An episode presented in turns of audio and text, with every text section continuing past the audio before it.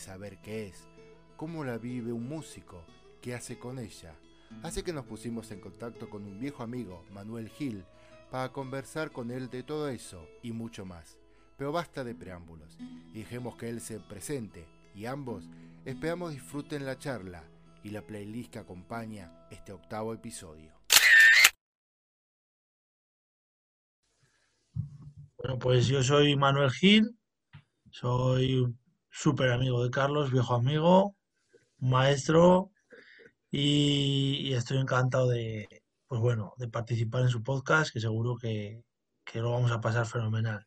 Soy músico, desde pequeñito que iba que iba al colegio, pues la psicóloga del colegio me vio como muy movido y dijo, este, a este crío hay que apuntarle algo porque si no nos va a volver locos a todos los profesores. Entonces, pues ahí empecé a, a, dar mis primeras clases en, Logroño, aquí en, La Rioja, en la capital de La Rioja, y empecé a clases sobre todo con de saxofón, ¿no? que es mi, como mi primer instrumento. Luego pues a lo largo del tiempo, ¿no? Pues siempre he sido muy curioso, no solo a, la hora de tocar el saxofón, sino que me he interesado también pues por la historia de la música, por otros instrumentos como el piano, por la armonía, por pues bueno, por, otros lenguajes como el jazz, el rock, la música moderna, además de lo clásico, la música vanguardia. Me he interesado un poco por, por todo lo que ha ido surgiendo por mi camino y bueno, eso me llevó finalmente a, querer dedicarme a la música profesionalmente. Aquí en España eh, son cuatro años de grado elemental, que eso es cuando eres muy pequeñito. Luego son seis años de grado profesional, que eso ya tienes un título como para dar clase, por ejemplo, en colegios. Y luego ya son cuatro años más, que es el grado superior, que eso sería el equivalente, digamos, a un título universitario. Entonces, fíjate, son 14 años y, luego pues encima un máster, ¿no? Entonces, bueno, eso, entonces la gente puede decir, ¿y qué acabas con 50 años la carrera? Pues no, porque eso se compagina un poco desde que eres pequeño hasta, pues bueno, yo acabé el superior con 22, 23 años. ¿Y ahora tienes? ¿Cuántos años ahora tengo 26, 27 voy a hacer dentro de 5 días. Y, y, bueno, pues lo que te digo, la curiosidad me llevó un poco más que a tomármelo como unos estudios más, digamos, formales o estrictos, sino que, bueno, pues la curiosidad me llevó a querer aprender más y más y más y más y cada asignatura que tenía en cada uno de estos grados, pues la aprovechaba mucho. Y bueno, una vez que acabé, eh, empecé a trabajar. Bueno, a, la vez que estudiaba, empecé a dar conciertos, clases, he colaborado con un montón de gente por aquí por el norte de España sobre todo. Y bueno, ya empecé a dedicarme más a la docencia y a la vez interpretando. Y luego ya último, los últimos dos años estoy dirigiendo una bandita aquí también, la banda de Nájera, y estoy súper contento porque digamos que eh, toco todos los palos, ¿no? Como dicen los flamencos. Pues lo mismo enseño, yo tengo mis conciertos como intérprete, tocando el saxofón y el piano. Y, y además pues tengo la parte esa de dirigir también una agrupación más grande como es esta banda que te comento. Y eso vamos, yo un poco. Vamos a contarle a la gente que yo a Manu lo conozco de cuando estaba en los últimos años de la formación secundaria, porque he sido su catequista de confirmación ahí en, en Logroño y le voy a apuntar sus su afición musical tocando la caja peruana, si no me equivoco. También, sí, sí. En las misas al lado de, Maite. Y, sí, sí, y, bueno, yo después me volví para Argentina y él quedó ahí en Logroño. Eh, Manuel, uno de los episodios anteriores del podcast, yo me meto a hablar de, la música, cómo la consumimos, qué relación tenemos. Eh, ¿Qué lugar ocupa la música en tu vida? Por lo que te escuchamos decir, diríamos lo principal, pero ¿es lo principal en tu vida? Mm, mira, es que es, difícil contestar esta respuesta porque mira, tenía un profesor que lo decía muy bien, ¿no? Que decía que ser músico no es que sea un trabajo, sino que es una forma de vivir. Y pues yo obviamente lo primero en mi vida es mi familia, el, que toda mi gente querida pues esté bien, que pues tengamos todos salud, que nos encontremos todos bien, que vivamos en paz y armonía. y, lo, y la música es, iba a decir, mi forma de ganarme la vida, pero es que es mi forma de vivir también. Entonces, realmente una persona que es músico como yo, si realmente le gusta y le apasiona lo que hace, no es solo que estás dando clase o te dedicas a ello o vas a hacer un concierto para ganar dinero, sino que luego tú estás en tu casa y estás, yo estoy constantemente escuchando música, cuando tengo tiempo libre eh, me pongo a tocar el piano, además de yo estudiar mi instrumento principal, que es el saxo, y bueno, aparte mi hermana es pianista, mi novia es flautista, o sea que digamos que no tengo escapatoria. sí, pero... Mm, ¿Y cómo es esa vida de, cómo es que la música sea como, ¿qué, cómo es vivir de, de, músico? ¿Es no tener horarios, es estar a las 2 de la mañana zapando? o, es ser disciplinado y me, siento al piano, agarro el saxo a las ocho y media de la mañana. ¿Cómo es? Pues, ¿Es una, vida muy libre o es una jaula de oro? Eh, si, tú si te quieres dedicar a la música, es una vida muy comprometida. Quiero decir que eh, tampoco una jaula, pero sí que tienes compromisos constantemente, tienes que estar en forma, eh, te debes a muchísima gente, pues tanto a la gente de las escuelas como a la gente que te contrata a lo mejor para ir a tocar, a fiestas o a conciertos. Entonces, es, mira, te voy a poner un ejemplo. Tú imagínate un agricultor, ¿no? que tiene un montón de viñas aquí en mi tierra, que es La Rioja, que tiene muchísimas viñas. Y es un trabajo que no está muy industrializado, porque hay muchas cosas que no se pueden hacer a mano. La uva no se puede, o sea, que eso se tienen que hacer a mano, perdón. La uva se tiene que coger a mano. Eh, escardar se tiene que hacer a mano.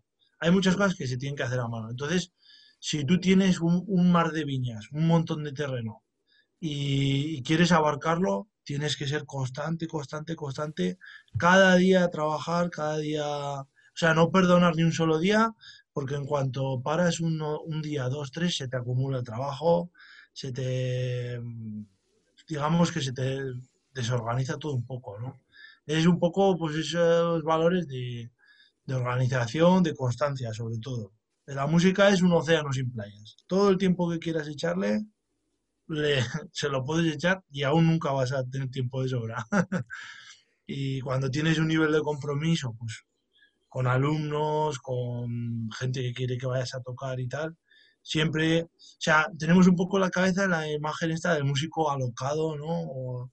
caótico, mm, que no se compromete, que es libre, pero realmente lo primero hay que tener una gran profesionalidad. Si quieres dedicarte a esto a largo plazo, en todos los sitios en que estás comprometido tienes que, tienes que, como decimos, pues dar la cara y hacerlo bien y cumplir, ser puntual, eh, las cosas que haces llevarlas controladas y, bueno, pues como en cualquier trabajo. Entonces, no sé, ha sido una respuesta un poco larga. No, no hay Pero en conclusión, la constancia y la organización ganan a, al caos y, a la, y al estereotipo este de músico, músico loco y, caótico. Sí, que nos lo dio un poco más el, rock, etcétera, o, las grandes mm. figuras, algunas del jazz. Eh, ¿Por qué el saxo es tu instrumento principal? ¿Qué te, ¿qué te da? ¿Qué te aporta? El saxo es un instrumento muy, muy versátil, lo mismo, además es un instrumento muy joven, porque por ejemplo el violín, la trompeta tienen siglos de tradición, ¿no? El saxo, pues es un instrumento muy joven, que pues desde 1840 creo que son como, pues, es, es, el bebé de los instrumentos, ¿no?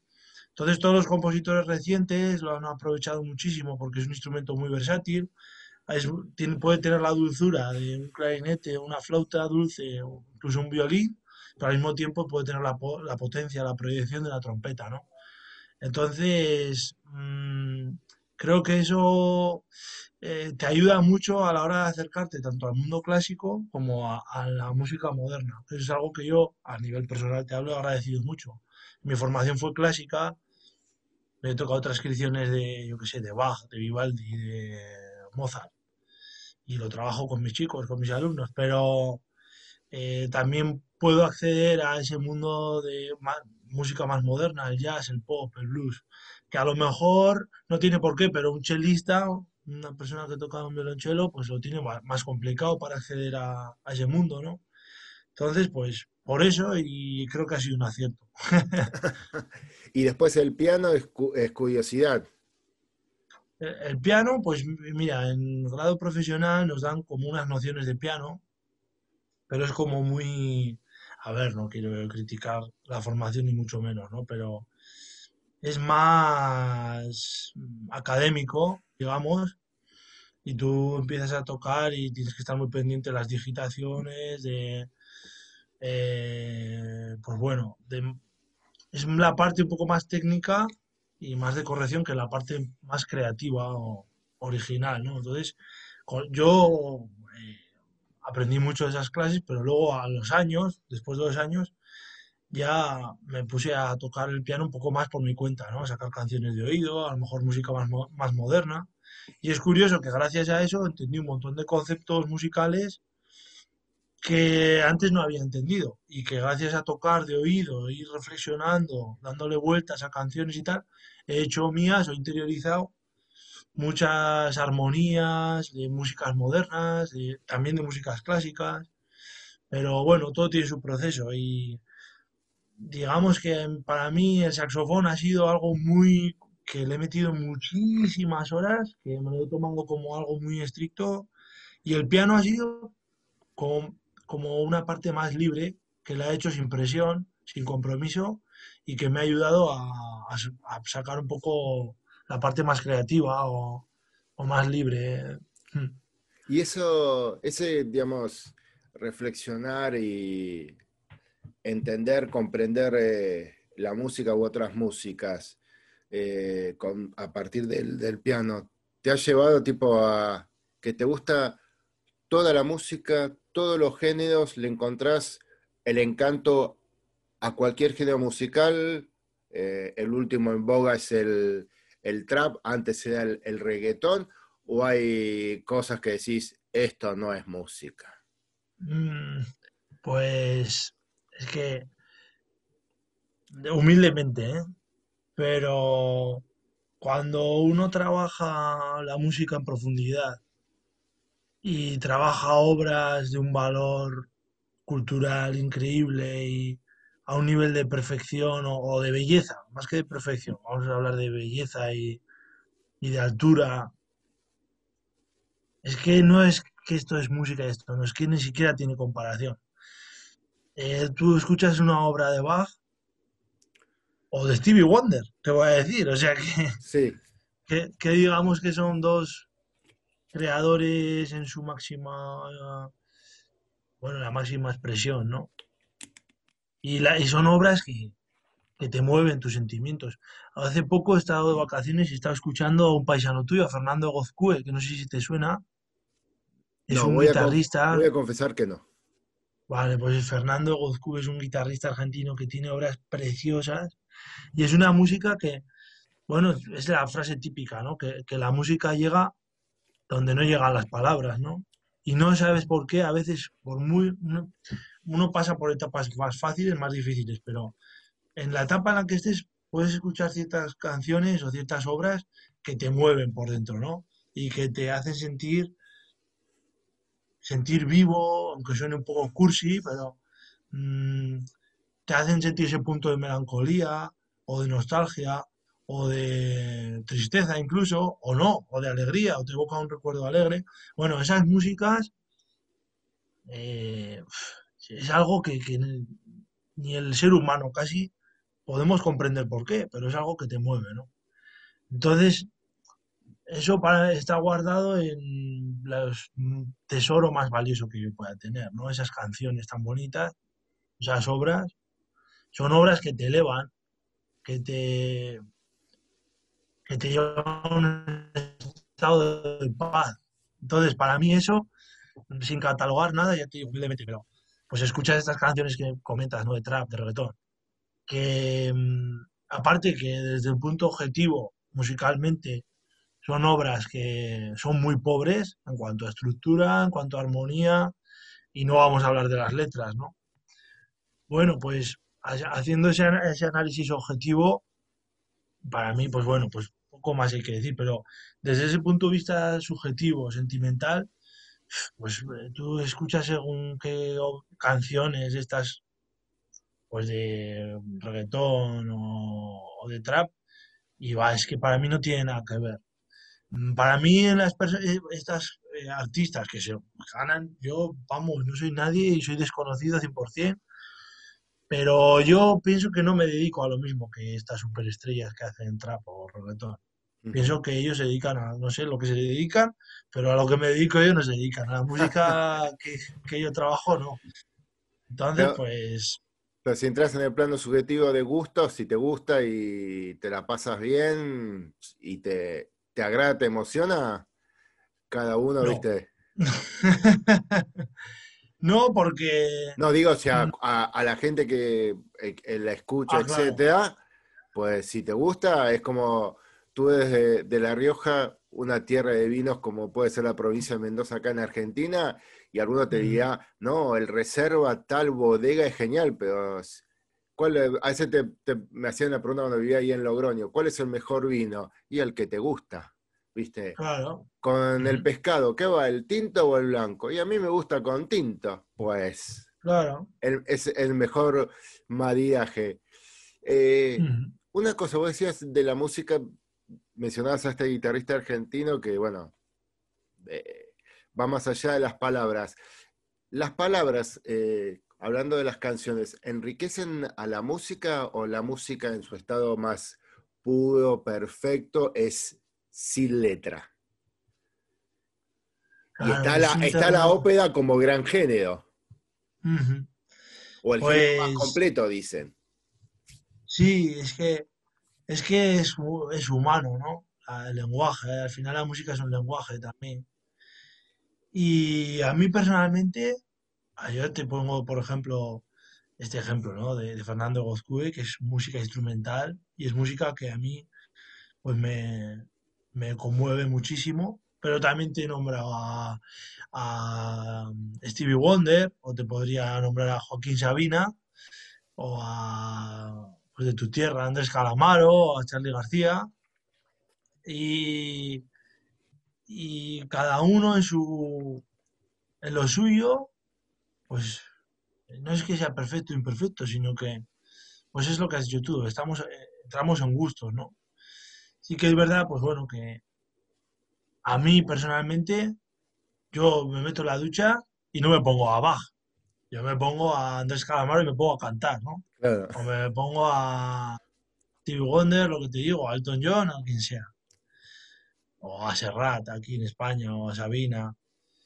Pero en ese momento que estoy, yo qué te voy a decir, teniendo la ropa y estoy solo en casa y me apetece escuchar algo tranquilo, pues me apetece más música instrumental y me, y me lleva a otros sitios más lejanos a lo mejor. Eso es cada uno pues el momento que, le apetezca. Hay gente que la música instrumental le aburre y escucha tres minutos o cuatro de música instrumental y, y, se, pierde la concentración, ¿no? Que mucho también es la, capacidad de concentración y de atención.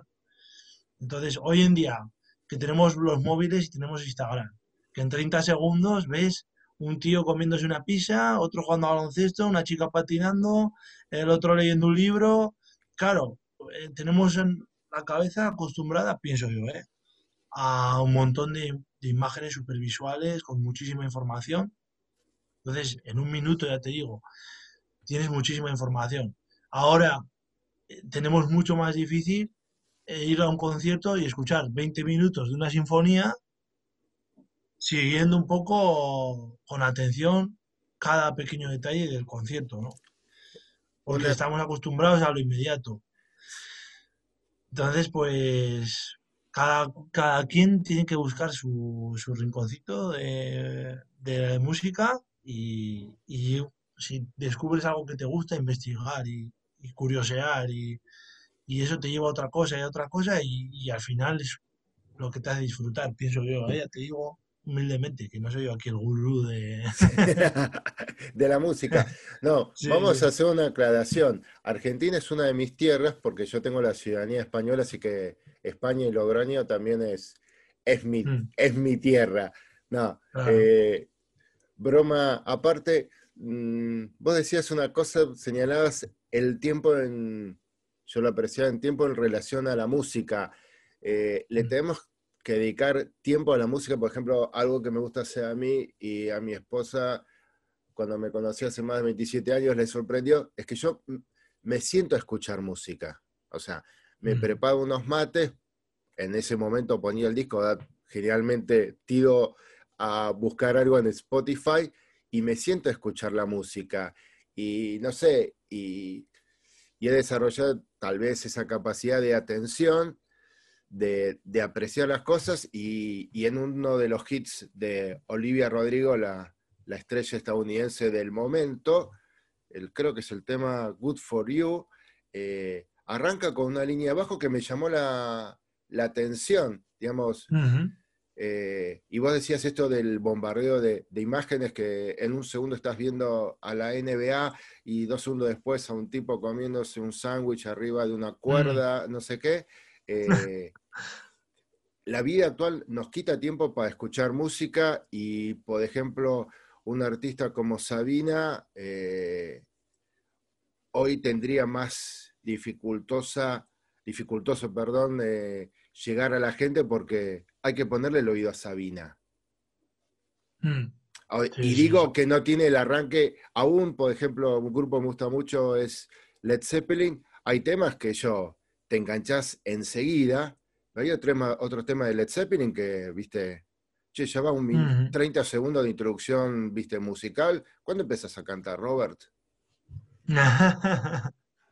ya, ya, sí, es así, pero eso es, mira, yo cuando hago conciertos y, y, porque hay veces que amenizamos, ¿no? En una boda, pues te pones a tocar y la gente a veces que no te hace caso, ¿no?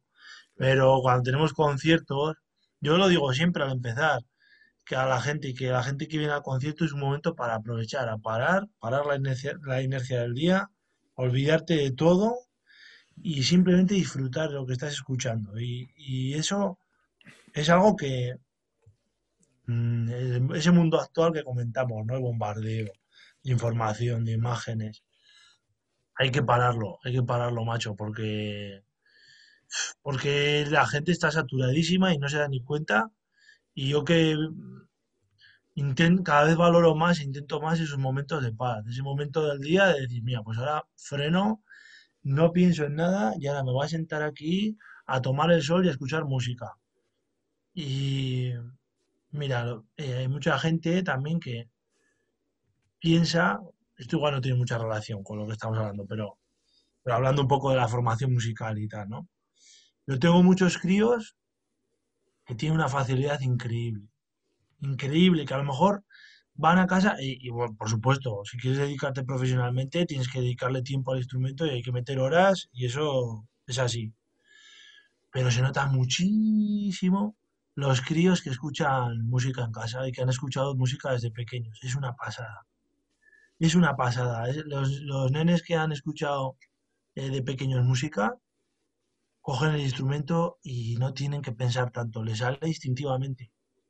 Y sin embargo, los críos que no han escuchado música, pues les cuesta todo un poco más. Y con esfuerzo seguramente lo van a conseguir. Pero no hay nada como escuchar música para, para ser músico. ¿Sabes? Que muchas veces tenemos en la cabeza la idea esta del músico que se encierra en su cuarto a tocar y a tocar y a tocar y a tocar. Y casi que es más importante, bien, es importante tocar, pero casi es más importante escuchar, ¿eh? Y, y relacionándolo con lo que hablábamos, pues no es lo mismo, yo qué sé, estar en casa barriendo y ponerte la música de fondo, que también, que lo que dices tú, sentarte y decir, mira, ahora voy a estar cinco minutos que voy a escucharme una canción a gusto y, y no voy a ni a limpiar, ni a cocinar, ni a barrer, ni a nada, nada. Simplemente como centrar la atención, ¿no? Y luego algo importante también, el tema de, ese silencio mental, ¿no? De decir, wow, pues ahora paro todo lo que tengo que hacer, todo el trabajo y, me dedico un poquito de tiempo a mí mismo. Eso es, yo creo que es importante. Pero bueno, es difícil y, y luego hay gente que yo la suerte que tengo es que trabajo por las tardes generalmente o por la noche, pero las mañanas son para mí.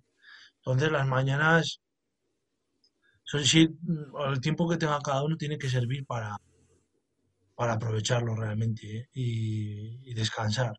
Es que sí, es que vivimos muy revolucionados, ¿no? Pienso yo, no sé. ¿Y qué es, qué es eh, hacer música en España eh, teniendo en cuenta el mercado, la proyección, a qué te proyectas y cómo ha sido este o está siendo este año de, pandemia. Porque algo que me llamó la atención fue el músico que fue, eh, estoy hablando que tal vez viste de, estrellas como el cantante de, él es cantante del canto del loco, etcétera, que decía, estás todo el día haciendo cuentas porque, bueno, el hombre tiene que sostener una estructura de gente. ¿Cómo, ha sido en, tu caso? Bueno, pues en mi caso, mm, sin darme cuenta, eh, bueno, como doy clases y complemento un poco la, la, tarea docente, digamos, con la más artística o más de tocar, grabar y dirigir y tal, pues en mi caso ha sido más, no tanto económico, porque he seguido dando clases online y con las nuevas tecnologías, pues eso ha ayudado bastante, la verdad. Aunque a veces quería tirar el ordenador por la ventana. Sí. Pero, pero ha sido más anímico. Para mí el verano pasado, pues que venía a hacer 20 o 30 conciertos, hacer tres conciertos para mí fue mortal. Mortal y este año he cogido, pues eso, he estado haciendo conciertos y, y lo he vivido con unas ganas, hasta el hecho de ir en la furgoneta, lo he disfrutado. El todo, todo, la gente, verles tan, tan, tan contentos, con tantas ganas, pues ha sido más echar en falta eso, lo anímico, y al final eso es lo que te alimenta un poco a la hora de, de tener ganas de grabar nuevas cosas, o mira, ahora voy a arreglar esto, voy a hacer este arreglo para esta canción, voy a componer este tema, voy a grabar este disco. Es súper importante tener conciertos, tener contacto con esa parte más artística. Y ahora que se vuelve a reanimar, pues también uno, uno mismo se empieza a reanimar, ¿sabes? Es como que si paras ese círculo, ese circuito, si deja el concierto es como que pierde un poco el sentido, ¿no? Porque yo por lo menos, para mí es súper importante el directo, tocar en directo. Tema de grabar, dar clases, eso está muy bien, pero hay que, estar, hay que tocar delante de gente porque es como nota realmente si a la gente le gusta, si no, si se conmueve, si no. Entonces eso es por lo menos es el alimento mío, ¿sabes? Y lo que me engancha. O sea, es un poco resumiendo, eso es lo que sentí el año pasado. Sentí un poco desenganche, desmotivación. El mm. Perdón, ¿el público es un integrante más de la banda, de la orquesta? El, público es el motor. Es que, mira, más que el destinatario de lo que hacemos es el motor. Porque a, mí me dices que yo estoy tocando en mi casa y que no me va a escuchar nadie nunca más, y yo seguramente ya acabaría, dejaría de tocar el saxofón. Porque por mucho que te gustes a ti mismo, el egocentrismo al final se acaba y tú, y tú lo que quieres hacer es compartir. Si tú tocas o compones una canción o haces un arreglo, eso es que imagínate que yo compongo una canción y yo me dedico a tocarla en mi casa. Vale, pues me puede gustar, pero, pero la música tiene mucho que compartir también y tú lo que quieres es eh, subirla a redes y tocarla en público y, y hacer partícipe un poco a la gente de lo que de tu trabajo y no con un fin muchas veces lucrativo económicamente ¿eh? que estaría vivir. que genial claro Sí, yo he subido temas compuestos por mí gratis a internet y, y muchas veces he ido a tocar a cosas benéficas con asociaciones y tal. Y me he llevado mucho más que si hubiera cobrado, porque, por ejemplo, tú conoces la, la Asociación Entre Culturas, ¿no? Que está... Sí. Pues con mi hermana hemos hecho varios conciertos y, y ves que estás recaudando dinero para gente que lo necesita más que tú y a lo mejor eso te reconforta o te satisface mucho más que, si ese dinero te lo hubieras quedado tú, ¿no? Una pregunta mm. que, que recién dijiste, ¿qué es tocar con la hermana? Bueno, pues donde hay yo a mi hermana la adoro y a mí también. Y Mira, te voy a ser sincero, los mejores conciertos seguramente que hayamos hecho los hemos hecho mi hermana y yo, porque tenemos ese punto de entendernos perfectamente, ¿no? Eso es el producto final, vamos a decir, pero la preparación hay veces que sí que, bueno, ya sabes el dicho, donde hay confianza da asco, ¿no? ¿Esa, es mayor, pues es mayor o menor? Más mayor. Ah, o sea que es la que manda. Es que los dos tenemos bastante carácter, ¿eh? Y, bueno, pero siempre nos acabamos entendiendo, ¿no? Y nos llevamos muy bien, ¿eh? Lo que pasa que hay pequeñas, pues, esta canción yo no la metería, pues yo sí. Pues yo pienso que, bueno, pero bueno, al final, una cosa que a lo mejor con un compañero de la calle, pues cedes más, ¿no? Pero simplemente por el hecho de ser de casa, pues dices, oye, no, no, no. Dices las cosas más sincero y más directo, ¿no? Y en Navidad hay, y hay que juntarse a cenar en Navidad. No. Y, y en Nochevieja. Sí, no, yo con mi familia, sí, yo con mi familia super, somos súper familiares. Y no, no, digo que a ese compañero de la calle le dice, si no está, de acuerdo, le dice, pues puerta hombre y, y para adelante, pero con la hermana hay que juntarse en Navidad. Y con la novia tocar, Sí, también, y justo en el confinamiento, pues hemos hecho un montón de vídeos, te puedes imaginar. Y pues está guay porque te entiendes muy bien y, y bueno, eso es otro, otra, otra, otro punto. Tanto mi familia como mi novia comprenden perfectamente. Si yo llega verano y tengo que estar, llega el día que todo el mundo está por ahí, yo tengo que ir a trabajar. Y entonces eso, a lo mejor con una persona que no es música, lo entiende peor Oye, ¿y por qué llega el sábado y no te veo el pelo? ¿O por qué llega el viernes, el sábado, el domingo y no te veo? Porque son los días de pues curro. ya lo entiendes. Claro, y yo trabajo cuando todo el mundo está de fiesta. Entonces eso puede llegar a ser un problema. Pero yo con mi chica, pues, pues lo entiende perfectamente y, eso. Hombre, pues lo mismo, pasa lo mismo que con mi hermana. Que, a la hora de pues, sacar los proyectos adelante, pues eres más, mucho más sincero y ellas son más sinceras también y te entiendes mucho mejor que con nadie, pero rozas más. Hablando de, familia, ¿vienes de tradición musical o vos y tu hermana son como las ovejas negras de la familia? Somos los pioneros, macho. Somos los pioneros y somos un expediente X, no nadie sabe por qué. sí, sí, pero pero creo, bueno, a mí cuando tenga hijos me gustaría que siguieran la saga, ¿no? De músicos. Y me gustaría que vinieran conmigo a tocar y enseñarles un poco el gremio y, porque es una, una vida muy bonita. Pero no, lo, no, los vamos a forzar. No, no. Si, me, si me sale basquetbolista, me sale basquetbolista. bueno, yo lo que no perdonaría es que fuera violinista. que sea, yo digo, tiene que ser baterista o pianista para que me acompañe. Ah, claro, cierto. Pero bueno, aunque el, violín es un instrumento muy bonito. Manu, eh, vos sos profesor y dirigís una orquesta, la agrupación de, de Nájeda.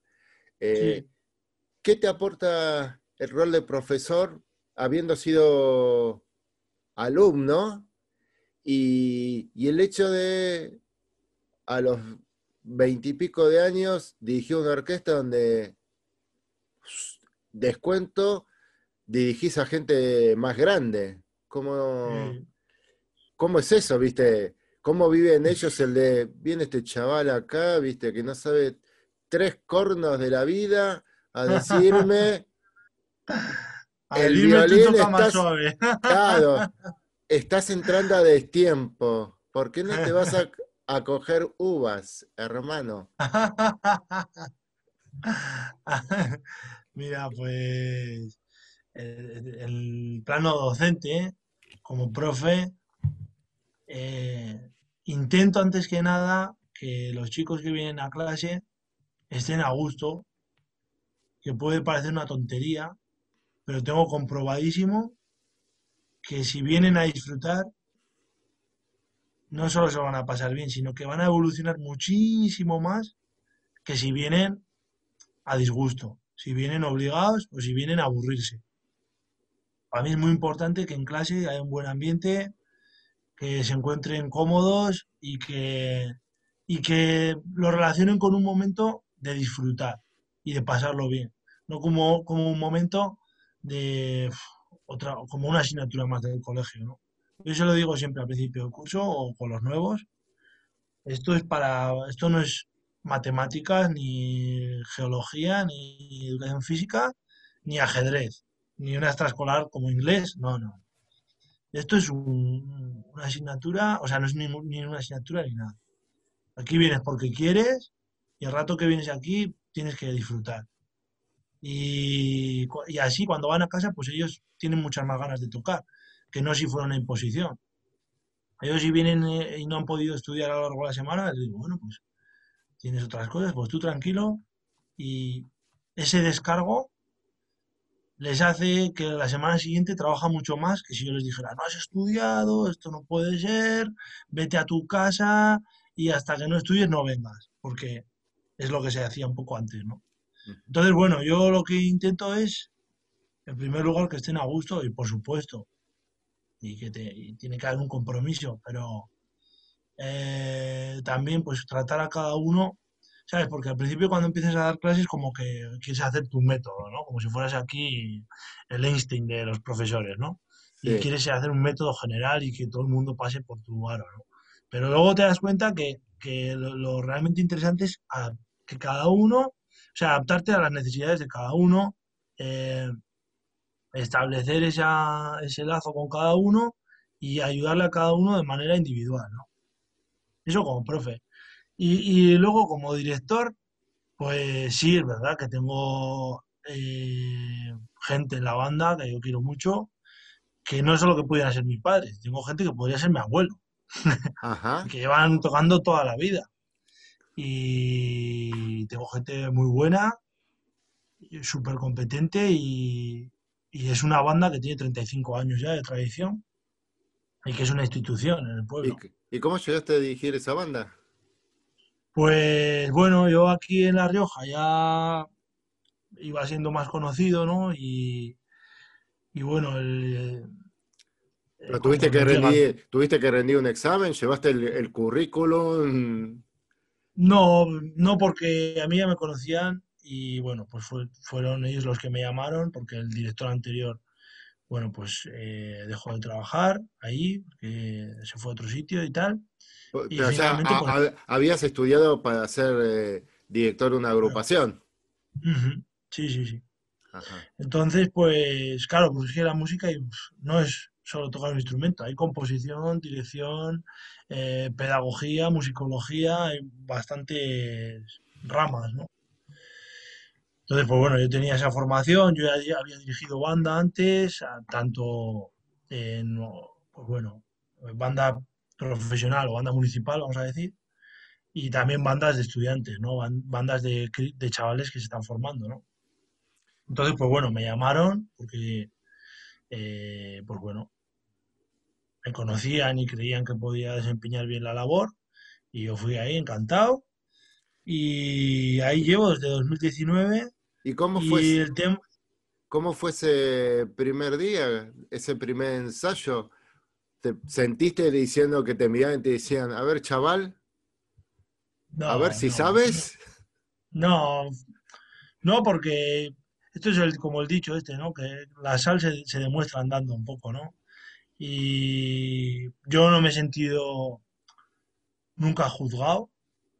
Sí que he sentido que la gente a la que dirijo es gente que sabe lo que, o sea, no es gente que amateur, sino que es gente que lleva muchos años tocando en banda y, que sabe distinguir una persona que dirige bien de una persona que dirige mal, una persona que tiene las cosas claras que no, y una persona que mm, es competente, digamos, ¿no? Entonces, pues bueno, yo lo que pongo siempre por delante es el trabajo y la, la profesionalidad, lo que te he dicho al principio, ser constante, eh, trabajador y en cada ensayo, como dice el Cholo Simeone, ¿no? Minuto a minuto, partido a partido, pues eh, aportar lo mejor de mí, ¿no? Y siempre me he sentido muy respetado, muy valorado, querido y, no he tenido ningún problema. Porque... cómo, es dirigir una orquesta? Porque el que está sentado en la butaca es el señor o la señora que mueve la batuta. ¿Qué, es, dirigir una orquesta? Claro, pues mira, dirigir... ¿Te pone de los nervios? No, mira, dirigir es que es una tarea que a mí algún amigo me ha dicho lo mismo que me has dicho tú. ¿Qué? Vas allá, mueves los dedos, ya haces las manos, haces menos que nadie. Si puede parecer, pero realmente vamos a decir que eh, la responsabilidad, muchísimos sentidos, de la proyección de una de estas agrupaciones depende del director. ¿En qué sentido? El director programa eh, qué actividades cree que son o no interesantes. Pues mira, vamos a hacer este concierto, vamos a ir a un viaje a tocar a tal sitio, vamos a montar un concierto con esta proyección o con esta, pues con esta temática elige el repertorio, por supuesto, que la elección del repertorio es decir, vale, esta obra, cuando tú tienes una, partitura como instrumentista, tú tienes tu voz, pero tú cuando tienes un, eh, tienes un guion, que llamamos de director, tienes lo que va haciendo cada músico. Tú vas, vamos a decir, leyendo 20 partituras a la vez, con lo que ello conlleva.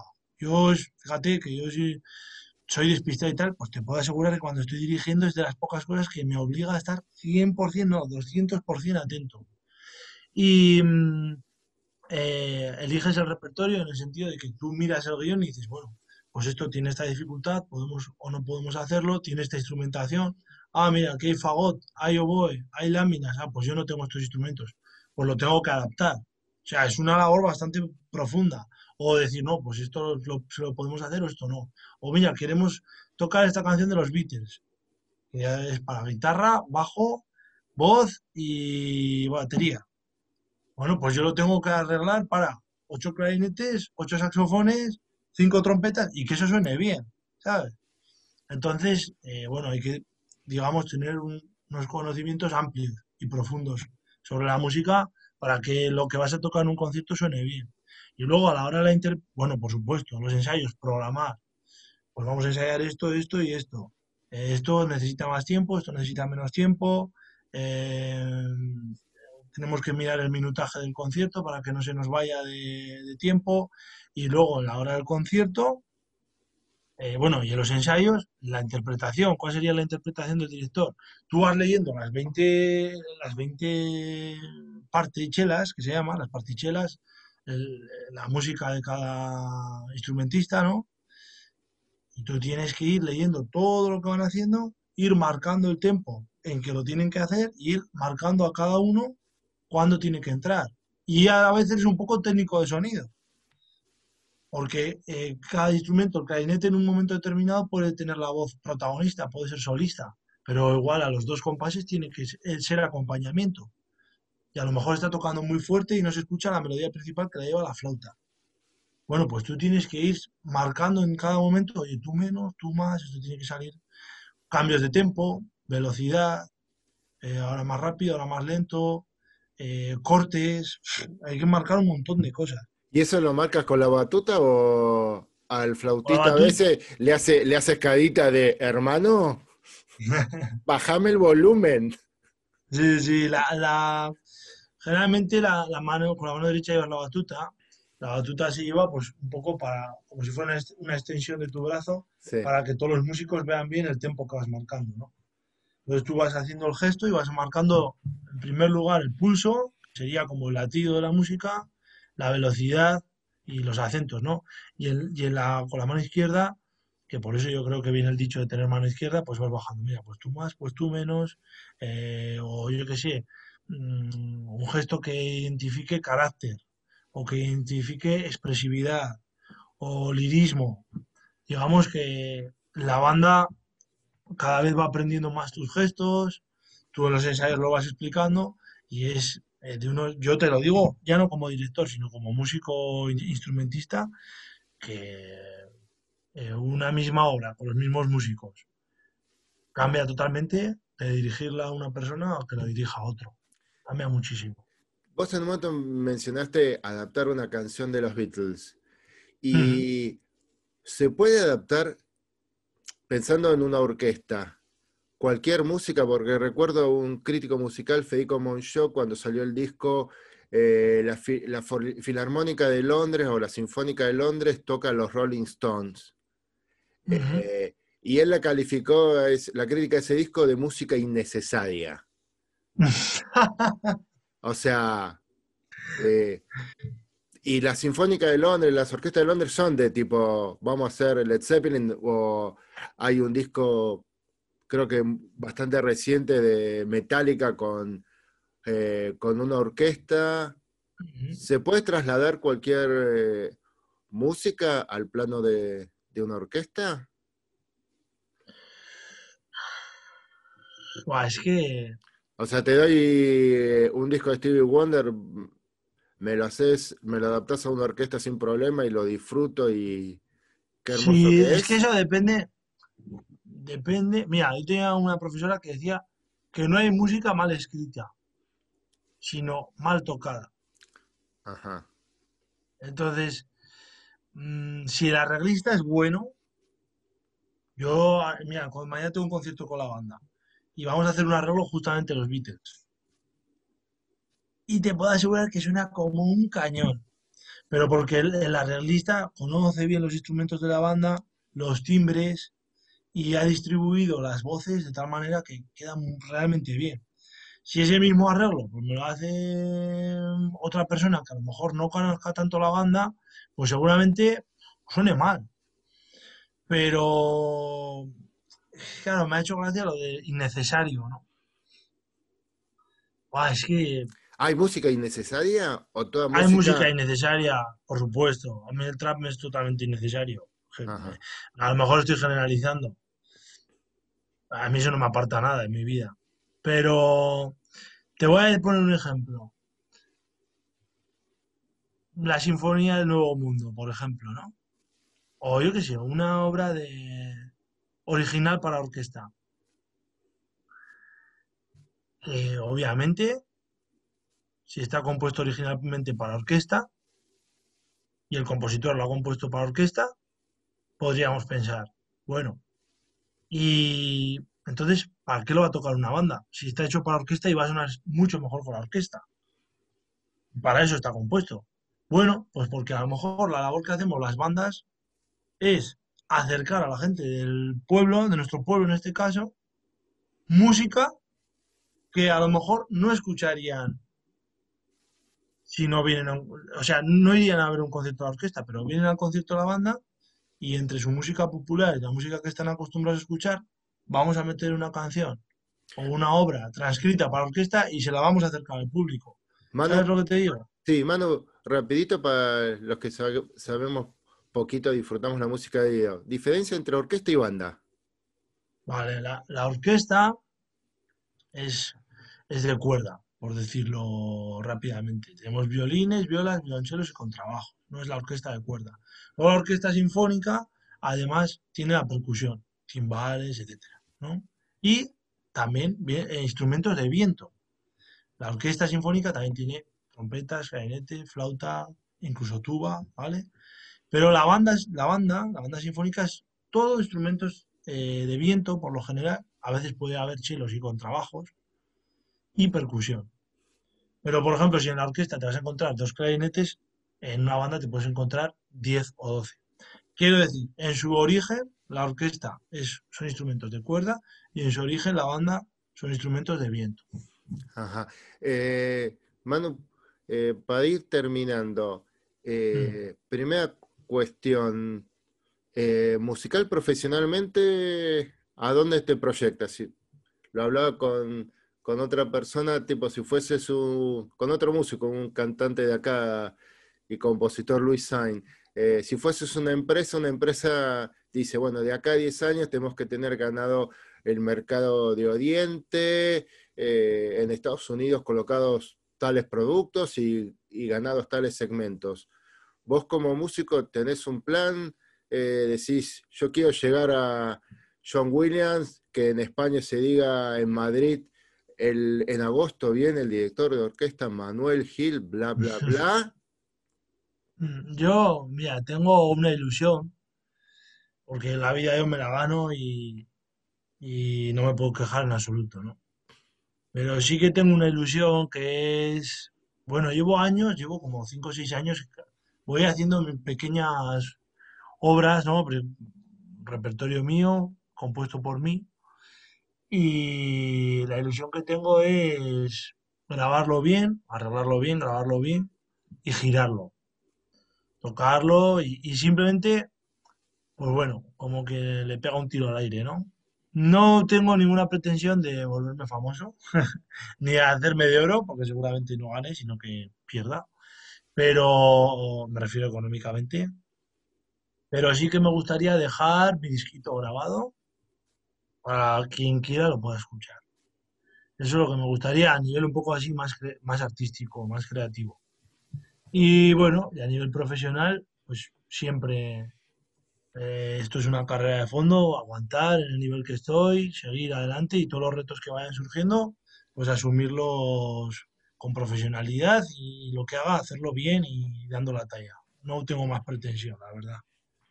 Ajá. Y la última, eh, hablábamos del, hecho de escuchar música, de, hacernos tiempo. Dame dos o tres tips para escuchar eh, música me tengo que ambientar, tengo que buscar el, horario. Eh, ¿Vale escuchar back en Spotify o tengo que poner el vinilo? Mira, eh, para mí, el tip número uno, eh, cuando bueno, siempre podemos tener la música de fondo, ¿no? Pero en ese momento íntimo, tener, asegurarte de tener paz. Es decir, si te tienes que ir a pasear al campo, vete a pasear al campo. Si te tienes que, si es un momento del día que es el único momento del día que estás solo, pues en ese momento. Pero siempre relacionarlo con, con el disfrute, con el momento para uno mismo. Porque hay muchas veces que nos ponemos música de fondo y estás cocinando. Y viene la pareja y te empieza a hablar, o vienen, yo qué sé, los hijos o los padres o quien sea y mm, no te deja disfrutar. O sea, a ver, que tenemos que convivir, no nos vamos a volver ahora ermitaños y nos vamos a ir al monte cada vez que queremos escuchar una canción. Pero sí que, pues, buscar ese momento que nadie te vaya a molestar, ¿no? Pienso yo. Y lo segundo, cuando encuentras un hilo de alguien que te gusta tirar de. O sea, yo siempre, cuando he escuchado una canción que me gusta, Ahí va, voy a buscar. ¿Y esta canción a qué disco pertenece? Ahí va, y, este tío tiene estos discos y ha grabado con este. Ah, pues voy a buscar a este también. Ah, y este ha colaborado con el otro. Y, digamos que es lo que te he dicho al principio. La música es un océano sin playas y es inabarcable. Pero la curiosidad te lleva a conocer y, a, disfrutar a lo mejor de músicas que, que súper remotas, ¿no? Con la globalización, a lo mejor en Argentina están componiendo eh, un paso doble, que es así más español, y aquí en España tenemos gente que está componiendo tango. Ajá. Entonces, ahora que sí que eso es bueno en ese sentido, que no es como antes, que había que comprarse los CDs y, y moverte un montón para ir a conciertos. Ahora que tenemos al alcance de la mano la música, tener esos es tirar de esos hilos, ¿no? sí, además, Spotify te ha facilitado mucho, pues es una biblioteca musical inabarcable. Y hay que darle, Bolicia, tal vez pongo Andrés Calamado y en artistas relacionados me aparece el canto del loco Joaquín Sabina. Bueno, mm. hago clic ahí también y a ver qué, Eso es, y, y poco a poco, pues ir ampliando.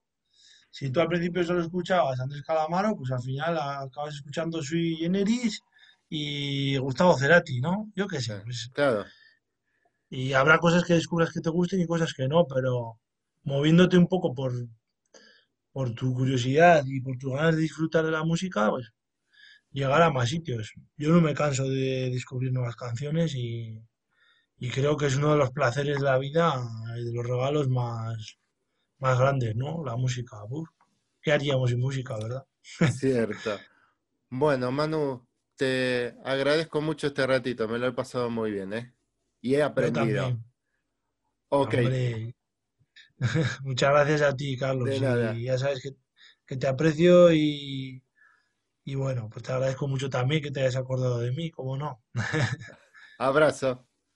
Un abrazo grande, Carlos.